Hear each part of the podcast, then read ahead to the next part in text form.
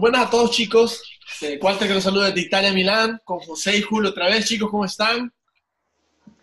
Aquí listos y preparados para hablar de un tema que ha generado muchísima polémica, como siempre, hablando del turco, que le encanta a José. José es un fiel amante del turco. ¿Cómo están todos, Walter y, Julio? No sé si soy amante del turco, ¿no? No soy amante del turco, simplemente soy una persona que trata de ser objetiva. De hecho, me lo han dicho últimamente. Eh, qué bueno que está siendo objetivo ahora, porque cuando hablo mal, entonces es porque hablo mal. Y cuando hablo bien, es porque hablo bien. Siempre hay con, con Kalanoglu eh, una sensación en el ambiente de que es amor y odio y no hay un término medio. Yo siempre trato de ir por ahí. Por, en el, camino de medio, en el camino de medio. Siendo objetivo, y es lo primero que voy a decir. Kalanoglu fue el mejor del partido contra, contra el Leche y va a ser el mejor del partido contra la Roma. Eso es lo que espero. Va a ser, o sea, ya en futuro está hablando. Va a ser, va a ser el mejor. Y mira, y mira que justo, como ustedes saben, estuvimos eh, consultándoles a ustedes, los seguidores de La Voz Rosonera, qué pensaron sobre el partido de Hakan Kalanoglu, cómo lo vieron, qué tal les pareció, porque hay dos bandos, como decían, hay unos que lo vieron bien y hay otros que lo vieron mal. Por ejemplo, tengo el comentario de Santiago que nos dijo, el partido de Calanoglu fue mediocre. Que haga cuatro pases buenos no compensa lo mal que lo hizo el resto del partido. ¿Qué opinan al respecto? ¿Ustedes cómo vieron al turco? ¿Lo vieron yo te digo, lo, único bueno que hizo en el partido fueron los pases? Personalmente, personalmente yo lo vi muy bien. Personalmente, él fue el quien, quien movió el equipo. Eh. Él fue el que tenía la visión. Los cuatro goles fueron, fueron gracias a él. Yo sostengo desde que desde el partido contra el Torino, lo está jugando bien. Y cuando jugaba mal, era el único que probaba a tirar desde lejos. Está hablando de todas las temporadas. Es verdad que es una persona intermitente porque ha tenido altas y bajas, pero los tenía Cedor, los tenía Pirlo, los tenía Inzaghi. O sea, e, es como, es como cuando tienes una relación de noviazgo. Tú te acuerdas de lo bueno de tu exnovia, no te acuerdas de lo malo. Entonces, la gente piensa el pasado del Milan y dice, ganamos la Champions, pero también perdimos una, también eh, tenían sus errores. Yo creo que es, es, demasiada crítica decir que tiene tres temporadas de, mierda, ¿me entiendes? Sí, aunque yo me acuerdo de lo bueno y me acuerdo de lo malo, tanto de las novias como con el Milan. No me acuerdo nada más de lo bueno. no me, me quedo con las dos. Y mira, te puedo hablar de Estambul, por ejemplo, si quieres. y mira, Walter, que tocas un tema interesante porque Alejandro nos dice, un simple partido no perdona tres temporadas jugando de manera pésima. Y cuando parece que levanta su nivel, se estanca. Tú nos decías que Hagan lo viene demostrando un buen rendimiento desde el partido contra el Torino, ¿no? Sí. Pero es verdad que, por ejemplo, hay mucha gente que también considera que la presencia de Hakan en el equipo no influye en nada. Sin embargo, pese a que muchos critican esto, que es un jugador que no sirve, que no se mueve lento, que no puede parar una pelota. Tú ves las estadísticas y las valoraciones que tiene Hakan no son altas, pero tampoco son bajas. Son bajas. Entonces, entonces yo pregunto, pregunto yo, ¿qué no ve el hincha que ven los estadistas? ¿Me entiendes? Yo aquí, yo aquí la pelota se la doy a José. La pelota se la doy a José y que José comente.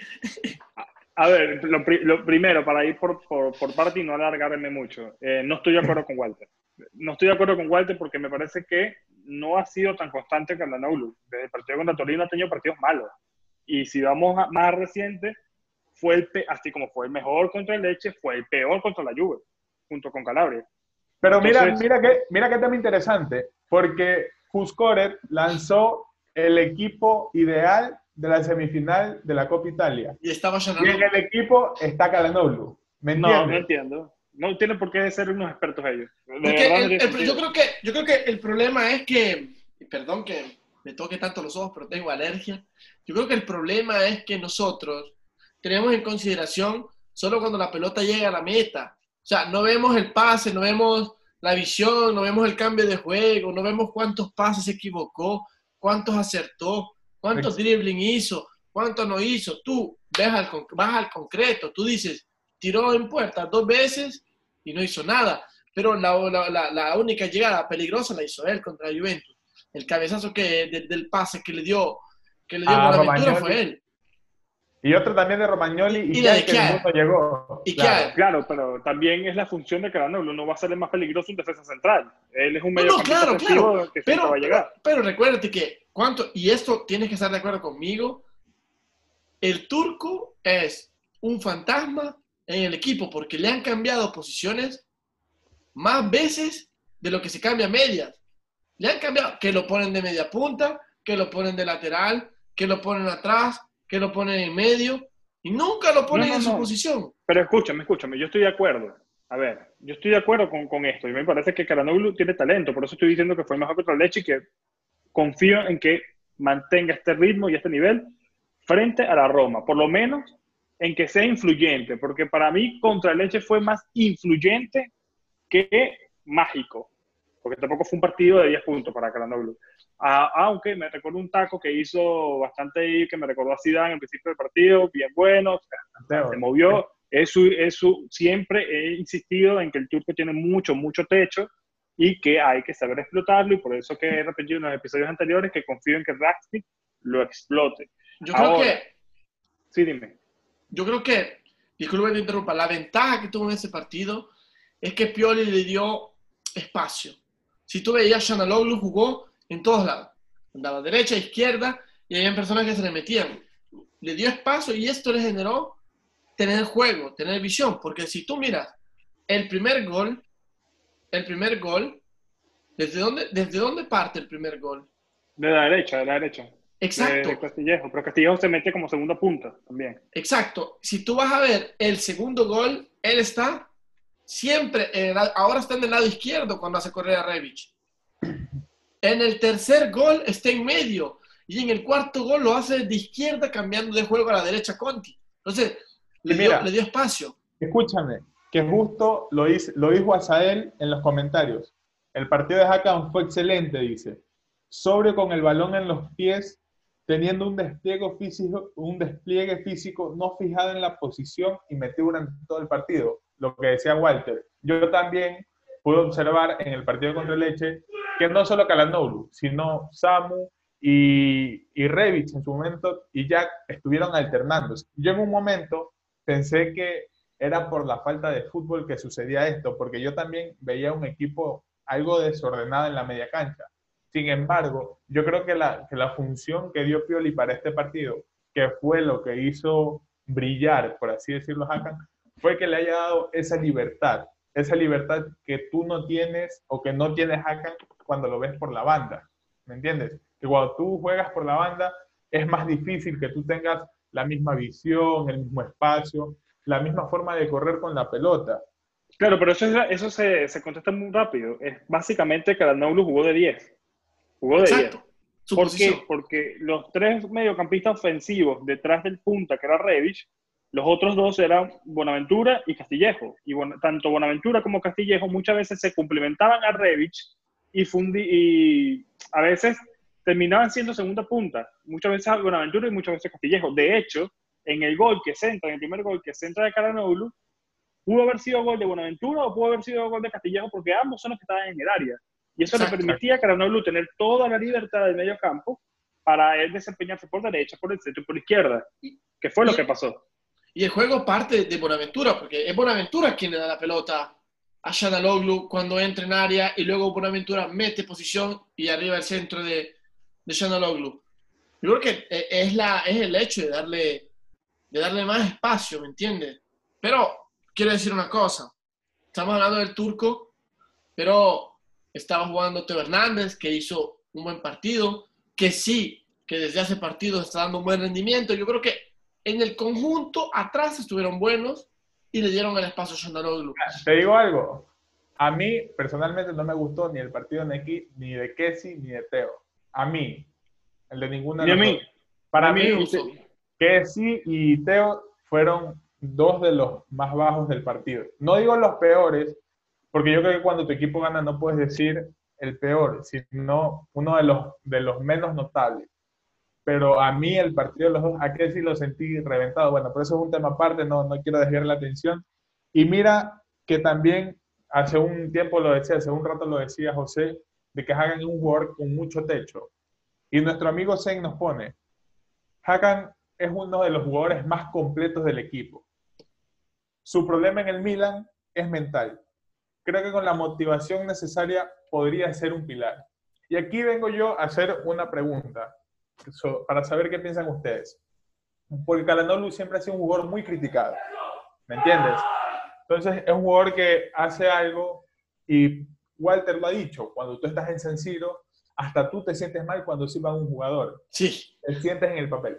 Entonces, yo les pregunto algo. ¿Ustedes creen que el partido bueno, porque quiero dejar claro que para mí fue la figura del partido, del partido contra Leche, ¿ustedes creen que Hakan jugó así porque no sentía esa presión que comúnmente sientes? De que te sirven, de que te piten, de que te griten cosas, ¿me entiendes? ¿Ustedes creen que el tema de como nos dice Shen, sea algo más mental?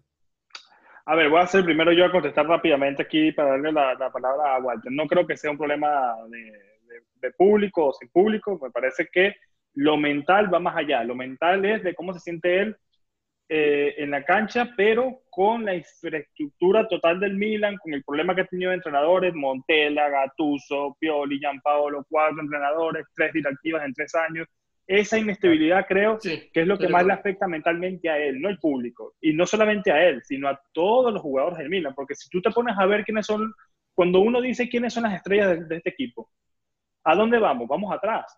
Vamos a Romagnoli, vamos a Donnarumma, vamos a Teo. Vamos atrás. Nunca adelante, porque nadie brilla adelante. Nadie. En años tenemos a nadie que brilla adelante. Y por eso es que uno dice que Calanoglu es el jugador más completo y le caemos a, batazos a él y lo criticamos y, siempre nos empeñamos en contra él porque yo sé que en el fondo todo el mundo sabe que el tipo tiene talento, pero lamentablemente sigue irregular. Lo que necesitamos es que el tipo vaya poco a poco, muestre regularidad y con eso nos dé puntos, anote goles que Walter decía, no, que es el que lo intenta. Claro, es que tienes que intentarlo. ¿Quién no va a intentar Donnarumma? Tiene que intentarlo de él, entonces es el que tiene la pegada. es el que tiene que pegarle. Entonces, él está haciendo su trabajo. Es su, es su función como la de Donnarumma, es la función de él tapar los goles. Yo creo que Shanaloglu, un, yo no estoy de acuerdo del problema que no haya público, creo que eso es irrelevante, pero yo quiero recordarles una cosa, si ustedes se enteraron, en el primer año que vino Donnarumma, eh, perdón, eh, Hakan, había hecho una letra, una, una, una carta, donde explicaba su situación, donde prácticamente se hablaba de que la mujer lo había traicionado. Entonces, tú, eh, él es musulmán, entonces para ellos, para, para, los musulmanes, que tu mujer te traicione es el, el, daño más alto psicológico que te, puede, que, te puede, que te puede suceder. Entonces, su matrimonio se estaba yendo a la basura, y ahí fue el decline. Luego, no sé qué sucedió y se, se, arreglaron las cosas y tienen una niña. Es más, hoy se ve que fueron a un parque aquí en Italia muy reconocido que se llama Gardaland, que estuvieron en Gardaland ellos en la tarde y ven a la niña y ven todas estas cosas. Pero yo te digo, tú vienes a un país nuevo y descubres que tu mujer te es infiel con la religión, juegas mal, juegas mal y a eso le, le agregas, le agregas que yo creo que no te estoy dando no le estoy quitando culpa porque creo que las personas tienen que tener la profesionalidad de, que las situaciones son así. Es como que yo tuviera problemas en mi casa, yo voy al trabajo y me desquito con mis colegas de trabajo. Es la misma cosa. O sea, yo tengo que llegar con la mentalidad de que lo que tengo en la casa, tengo en la casa y lo que tengo en la cancha, tengo en la cancha. Pero lo que te quiero decir es que el problema es en conjunto. Yo creo que mm, tú ya has jugado un partido donde cinco de tus compañeros no tienen ganas y tú estás emocionado pero llega el minuto 10, que yo ves a ellos y dices, yo aquí corro. Ellos no corren, yo no corro. Entonces, es un problema de conjunto, como tú dijiste. Cuatro entrenadores, tres dirigencias, más de cuatro entrenadores. Entonces, nada estable. Tú, tú piensas lo que ellos sienten todos los días. Entonces, yo creo que el, el, el flop es global. El flop es global, no solo es Shannon La inestabilidad no solo es de Shannon porque yo me recuerdo de Suso que se quedaba parado en el campo, me recuerdo de Castillejo cuando, era, cuando acababa de venir, se quedaba parado en el campo, que me recuerdo de Pionte que ya no corría, ya no saltaba, no quería lo hacía, todos lo han hecho. Entonces, sí, pero estamos todos de acuerdo que con Suso la desesperación nos llegó a todos. Si había que elegir entre Suso y Calanoglu, creo que todos estábamos de acuerdo que había que salir eh, de Suso. Así que entonces ya aquí tenemos algo Exacto. Igual superó a Suso cuando Suso tenía los números que había tenido en temporadas anteriores. El problema, el problema que yo creo que, que el tema con Suso es que, y lo dijo públicamente, la diferencia es que Hakan creo que ha demostrado esas ganas de quedarse en el equipo. Algo que Suso no quería. ¿Me entiendes? Yo creo que ahí ya parte una diferencia del, del tipo de jugador. Quizás sea poco profesional, mal profesional, no sé, eso ya depende de la percepción de cada quien, pero yo creo que sí influye mucho el que tú quieras estar y ser parte de algo. Sí, no, como influye también. Sí, sí, dime, dime.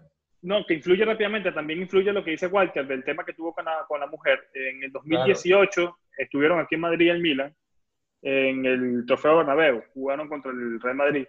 Tuve la oportunidad de estar en el hotel eh, con la peña de, de AC Milan de España, bueno, que estuvo Julio hablando con, con Jorge, y allí, eh, alrededor, en esa época estaba muy fresco el tema de Caranoglu con la mujer. Y Caranoglu puso seguridad extra en ese, en ese partido, no quería que se le acercaran los hinchas, y de hecho se escuchaba incluso con mucha seguridad alrededor que era por el tema de la mujer. Entonces, tú hablando todo esto alrededor de, de jugador, te afecta mentalmente, por supuesto que te afecta. Eso sí te afecta, no, no el público. Tanto terminando con la pregunta de... Yo tuve, yo tuve la oportunidad, como ustedes saben, ¿no? yo hablo alemán, tuve la oportunidad de leer la, la carta y era, era muy pesada, ¿eh? Decía, los hinchas me tienen que comprender que es una deshonra para mi familia, o sea, porque para él no era solo para él, pues, ¿me entiendes? y es una figura, es una figura pública. Claro, y yo creo que eso también nos, nos hace falta a nosotros como hinchas entender, ¿no? Que nosotros muchas veces nos olvidamos de la parte humana, del ser humano que está detrás del jugador que tú ves por televisión cada fin de semana, entre semana. Y, no sé, no podemos ir cerrando el tema para ir con otro tema que sí me gustaría saber su opinión al respecto. Y es que mucha gente ha dicho, ah, Caranul tuvo un buen partido porque es el hecho. Es un equipo que está descendido, un equipo que juega mal, un equipo que no tiene defensa, que por qué se alaba un partido de esta manera. Incluso en los comentarios, como les leí hace un momento, muchos decían que tuvo un partido mediocre, como Santiago. Pero aquí vengo yo y quiero decirles este, que no hay tusa, como se dice, no, no hay tusa que nos, que nos ajuste, que nos guste.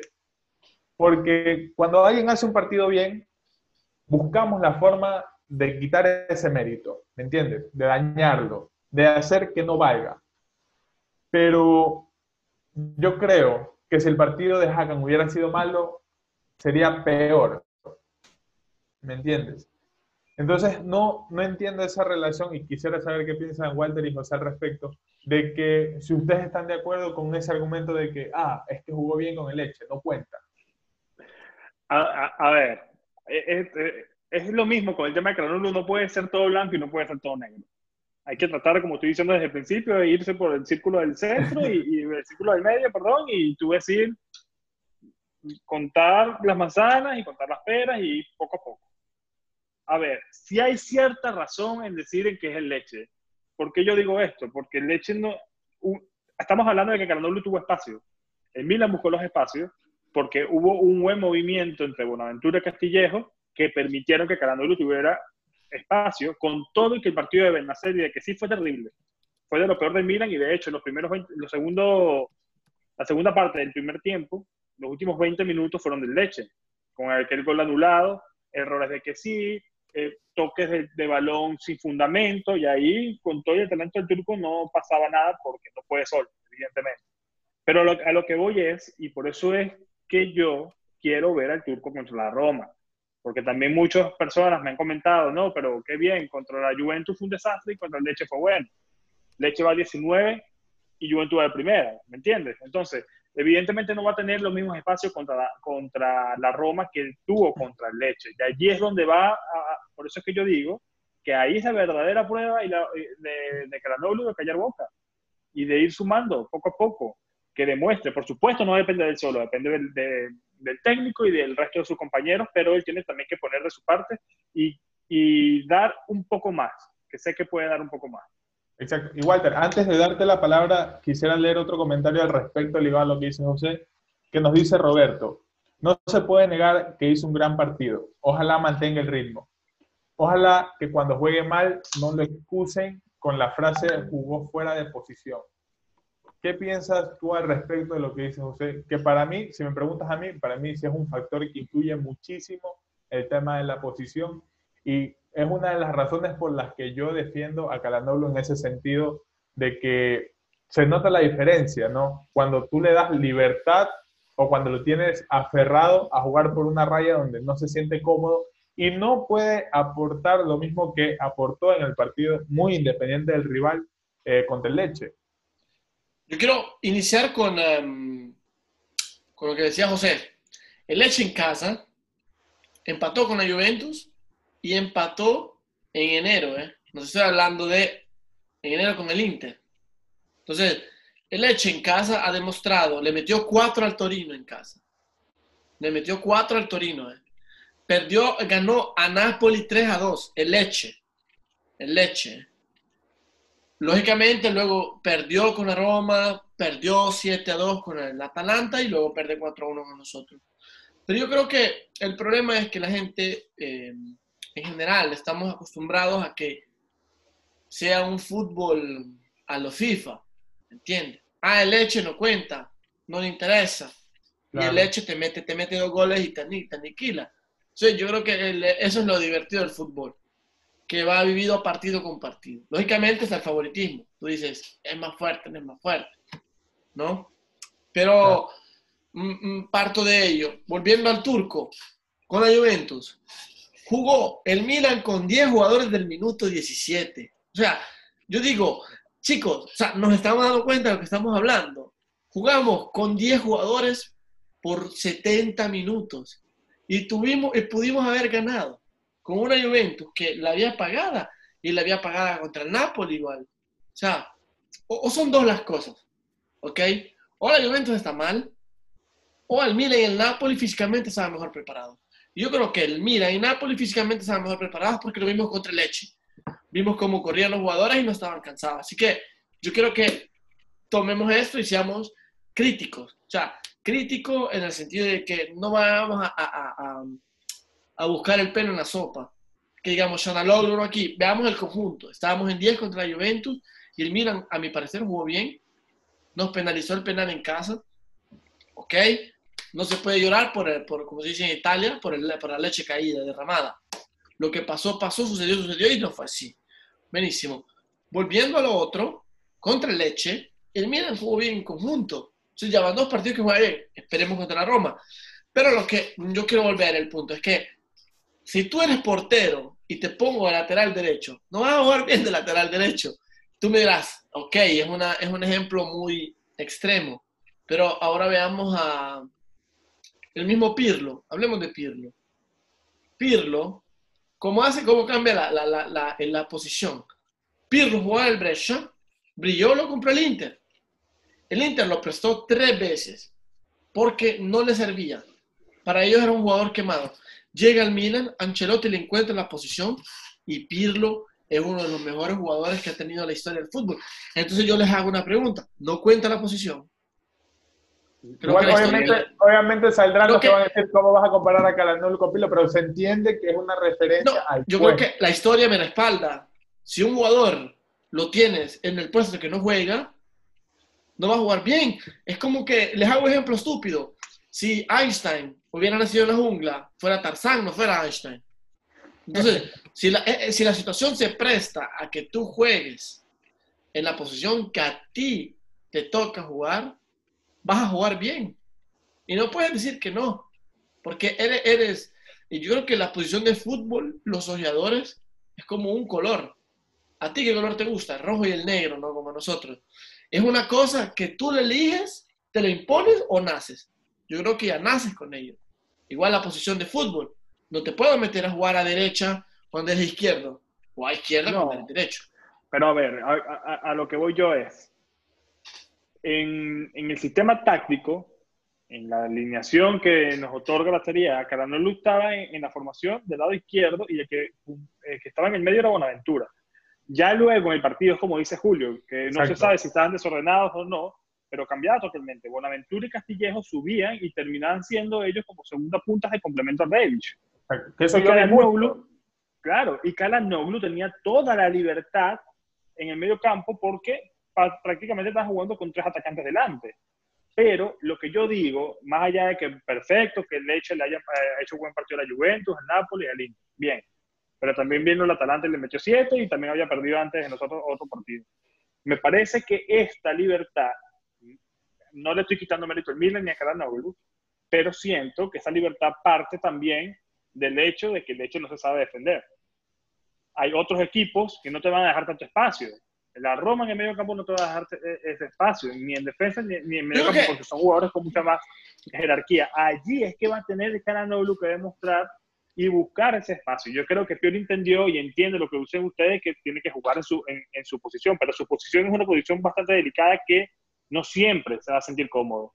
Y ahí, ahí, ahí es que está el problema. Y a mí no me, no me parece, ya para terminar esta parte, no me parece que haya jugado bien el Milan contra el Leche.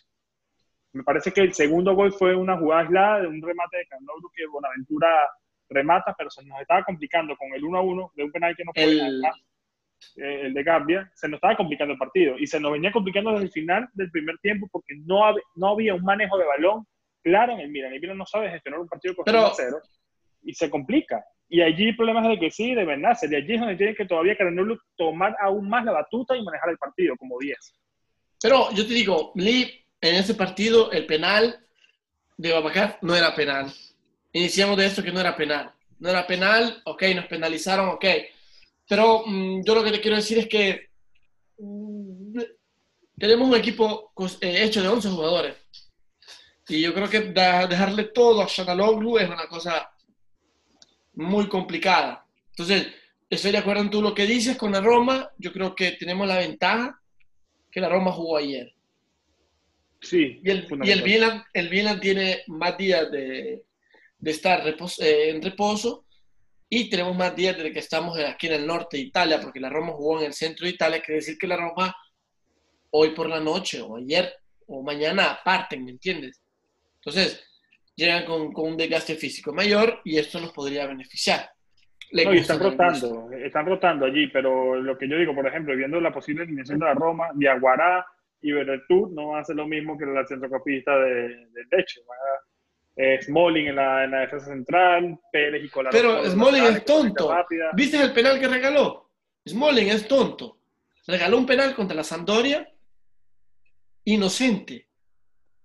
Entonces, pero eso, eso yo creo que debemos dejarlo para el siguiente video, el próximo episodio, que todos sepan que estaremos hablando del partido general del Milan contra el Leche y lo que sería este esquema, ¿no? Esta táctica contra la Roma. Lo estaremos subiendo en los próximos días, así que tienen que estar atentos. Y para no desviarnos del tema de Calanoglu, quiero preguntarles yo, ¿qué esperan del turco para el partido contra la Roma? No como en conjunto, sino a nivel individual. Porque, por ejemplo, nos dice nuestro amigo Maximiliano, muy buen juego, pero debería ser más regular. Esto muchas personas lo dicen. Lo dijo Pedro, lo dijo Rafael y lo dijo otra vez Roberto. ¿Qué esperan ustedes del turco para el partido contra la Roma? ¿Creen que va a tener un partido similar, un partido igual? ¿Sí? ¿O, creen que, el partido contra el Leche fue algo más o menos como lo que dice José? De que José dice, ah, no, es que, es que tuvo un buen partido porque el Leche es el Leche. No, no, no, yo no dije, yo no dije eso. Yo, yo, lo que dije fue que eh, tiene mérito, fue el mejor y de hecho estoy diciendo que le tengo fe a que sea nuevamente el mejor contra la Roma. Lo que estoy diciendo es que no es lo mismo jugar contra el Leche que jugar contra la Roma, porque los espacios que te deja el Leche no te lo va a dejar, por eso estaba diciendo, no te lo va a dejar ver tú, no te lo va a dejar Yaguará, no te lo va a dejar Smalling, por más que le regale penales y jugadas tontas a, a, la Sandoria. Entonces, a, eso es lo que me refiero. No es lo mismo jugar contra la Roma que jugar contra, contra el Leche. Pudo haber, no haber brillado luz contra el Leche, pero sin embargo, eh, no brilló, pero sí cumplió. Porque para mí no brilló ninguno del Milan, pero cumplió hizo su trabajo, participó prácticamente en los cuatro goles. Y, al final, en un Milan como este, tan irregular, tan que está en, la posición que está, con una temporada tan, tan nefasta como esta, ahora mismo lo que queremos es que un jugador cumpla. Y mientras que Carlos lo esté cumpliendo, sin que aparezca en los 90 minutos, pero que me dé tres pinceladas y me, me dé asistencias y gol, yo con, eso me, yo con eso me conformo. Y eso es lo que espero que haga contra la Roma, pero no va, a ser tan, no va a ser tan sencillo. Pero le tengo fe, porque yo tengo fe en este jugador porque sé que tiene mucho techo y porque sé que tiene el talento fundamental que se necesita para brillar. Y Pioli tiene que meter manos en esto y jugadores como Castillejo y Buenaventura tendrán que ser el complemento nuevamente ideal para que el turco siga brillando en un cuarto de cancha para arriba. Yo en esto estoy de acuerdo con José y yo creo que no tengo nada más que agregar. A mí me, a mí me bastaría que él metiera una pincelada, que te dé un pase bueno y sea gol. No me interesa el resto. Podemos terminar 1 a 0 y el Milan juega mal, el turco juega mal, pero a mí me interesa el resultado. Y viendo la posición, viendo que el Parma está jugando bien, viendo que el Napoli está jugando bien, el Milan nos tiene que dar el lujo de perder partidos como este, como es el de contra la Roma. Y como dice José, a mí no me interesa si juegan mal, si juegan bien, yo quiero que ganen. Y si el turco me da el pase del gane, no me interesa si después juega como una mierda, le das un 5 o le das un 6. Si él mete el pase, el gol, hizo lo suyo y el Milan tiene que, sumar puntos. Y hasta el momento, señores, tenemos tres, cuatro goles, no habíamos goleado así. Yo quiero tocar dos puntos que me gustaron a mí. Uno, el Milan, cuando le empataban, se caía moralmente, pero este Milan reaccionó. Gol, corrieron, chicos, sucedieron cuatro goles en cinco minutos. ¿Cuándo? No, eh, tres goles en cinco minutos. ¿Cuándo sucedió esto? ¿Cuándo? El, Milan... el, tercer gol, el tercer gol, y disculpen que insista con lo mismo, el tercer gol, un chiste de leche. No te puedes ir con un 2 a 1 en minuto 60 con, hasta con el portero arriba. No, no, yo estoy... A habilitado desde la mitad de la cancha Reddish. que yo no estoy, tiene sentido. Yo estoy de acuerdo con lo que tú dices. Yo estoy de acuerdo, pero la reacción que tuvo el Milan después del penal cuenta. Y luego sucedió lo que sucedió, lo que tú quieres decir. No, no interesa. Lo que, lo, que, lo que yo me baso en este, en este hecho son, o sea, valga la redundancia, los hechos. En, el rendimiento general. En cinco minutos fueron tres goles. Uno en contra y dos, nuestros. Nunca he visto un Milan así. De, de, de, de mm, el sueño Milan era el Milan que les caía el gol, bajaba rendimiento. Juan sin ganas. Fue reactivo. Me gustó esto. La reacción. Y me espero esto contra la Roma. ¿eh? Pues eso es lo que me interesa a mí. La reacción. Eso, eso, lo hablaremos, no te adelantes, Walter, que eso lo vamos a dejar para el próximo episodio. Entonces, quisiera preguntarles a ustedes que nos están viendo, que nos dejen acá abajo en los comentarios, qué les pareció el partido de Caranolo contra Leche y qué esperan de él contra la Roma. ¿Cómo creen que lo va a alinear Pioli después de ver un Hakan totalmente diferente a lo que usualmente estábamos acostumbrados a ver, a un turco tirado a la raya que no era tan incisivo, que no era tan influyente en el juego. ¿Qué esperan o qué creen que podría ser o que podría ser de diferente el turco jugando en el mediocampo más libre? Y creo que eso es todo lo que tenemos para hablar en este episodio. No sé qué más tenga que decir Walter y José. José. No, yo espero simplemente que Caranulu tenga sus pinceladas y que nos dé el, triunfo contra, contra Roma. Y si no es él, que por lo menos tenga un partido decente y que vaya demostrando poco a poco que definitivamente tiene talento y que puede aquí ser una persona eh, adecuada para el futuro proyecto que tiene el Milan con el técnico alemán Raxner. Julio. Nada, que justo ahora lo dice José y Gonzalo nos puso el turco es el mejor jugador que tenemos en el equipo después de Zlatan, nos dice. Interesante. No, yo ahí no estoy de acuerdo. Yo ahí no estoy de acuerdo. No estoy de acuerdo porque creo que está después Zlatan, en donde eh, Donnarumma, Romagnoli, el mismo Teo. En ataque, pero en ataque, en sin duda alguna. En ataque sin duda alguna. incluso por encima de Zlatan, vamos a decir. Zlatan tiene 39 años. ¿Qué, ¿qué creen ustedes? En los comentarios dejen, ¿no creen que Hagan es uno de los mejores jugadores del ataque? Estaría bueno ver qué opinan al respecto. Walter, para ya despedirnos. Que no me, no me, le, den, no me le den tanto chile José, porque si le comenta mucho al turco se enoja. ¿eh? no, estoy, estoy bromeando. No, quería decir una cosa. Dime tú, Julio, hasta el momento vos opinado solo José y yo. ¿Qué opinas tú del turco? ¿Te gustó o no te gustó? A mí me encantó el, el partido de Blue. Yo creo que esa, yo, eh, además en los, en los videos anteriores, creo que siempre he defendido ese, ese argumento de que Hakan no brilla porque juega fuera de posición. Yo creo que es, eh, la prueba en el partido contra Leche fue la mejor prueba que tuvimos para saber qué puede hacer Hakan jugando libre. Yo no comparto para nada el tema de Leche y tú lo dijiste, Walter, al Milan le hicieron un gol y tuvo una reacción muy diferente a lo que usualmente veíamos. Antes el Milan, tú le hacías un gol y todo el Milan se desmoronaba. En cambio acá tuvimos una respuesta inmediata. Y creo yo que muy aparte de las formas, que lo hablaremos en el próximo video, lo diré también, creo que ahora mismo a nosotros no nos tiene que importar la forma de jugar bonito, de jugar vistoso. Creo yo que ahora el Milan tiene que ser un equipo resultadista, un equipo que no importa cómo, si juega feo, si hace un gol y se tira atrás. Creo que el Milan lo que tiene que hacer ahora es ganar, ganar la mayor cantidad de partidos posibles. No me interesa si es que juegan desordenados y quizás suene algo mediocre, pero yo creo que no podemos darnos ese lujo de jugar bonito y perder, que nos ha pasado. Sí. Pero yo creo que ahora lo que más nos conviene es ser un equipo resultadista. Cada quien tendrá sus formas, cada quien tendrá sus gustos, a unos les gusta, a otros no. Pero creo yo que es lo que nos conviene. A mí el partido de Hakan me encantó, para mí fue el mejor.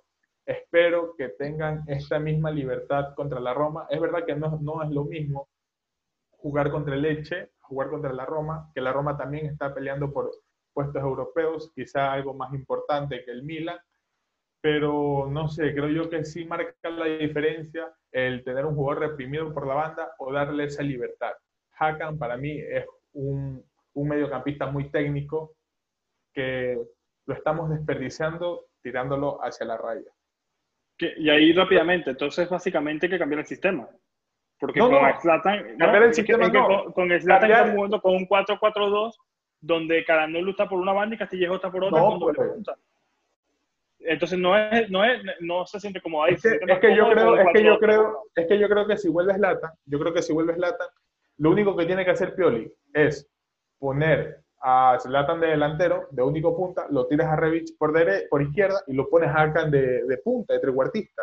Y no cambias nada. Mantienes el 4-2-3-1 con los jugadores que se supone que están en su mejor nivel, en su mejor forma. Que podría ser un, cambio, es un cambio de módulo, es un cambio de un jugador. Sacas a Jack, ¿no? No, no, no, no, no, te lo digo, yo estoy de acuerdo, pero te lo digo en el sentido de que antes de la lesión de Zlatan y antes de la cuarentena, el Milan duró desde enero hasta finales y inicio de marzo jugando con un esquema 4-4-2 marcado, con Benacer y que sí, y Castillejo y Caranoglu por los costados con Revich y, y Zlatan de, Revich de segundo punto y Zlatan de, de 9. Es lo que te digo que en ese sentido va a tener que cambiar cuando vuelva Plata.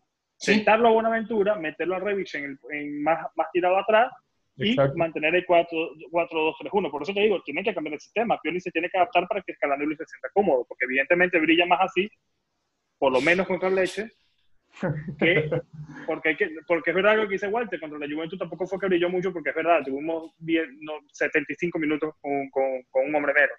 Y lo último, para, para cerrar ya mi participación por hoy, eh, yo, yo, les quiero decir algo. Si el remate en el 1 a 1, Calanoglu remata y esa pelota el, portero no la desvía, sino que la tapa, o sea, porque al final la desvió y Bonaventura anotó el gol. Si esa pelota la, la coge el portero, ahí comenzaban los fantasmas y ahí comenzaba la desesperación y ahí se comenzaba a ver si el Milan era capaz de reaccionar bien a un 1 a 1 ya con un leche más tranquilo después del empate. Eso no lo sabemos.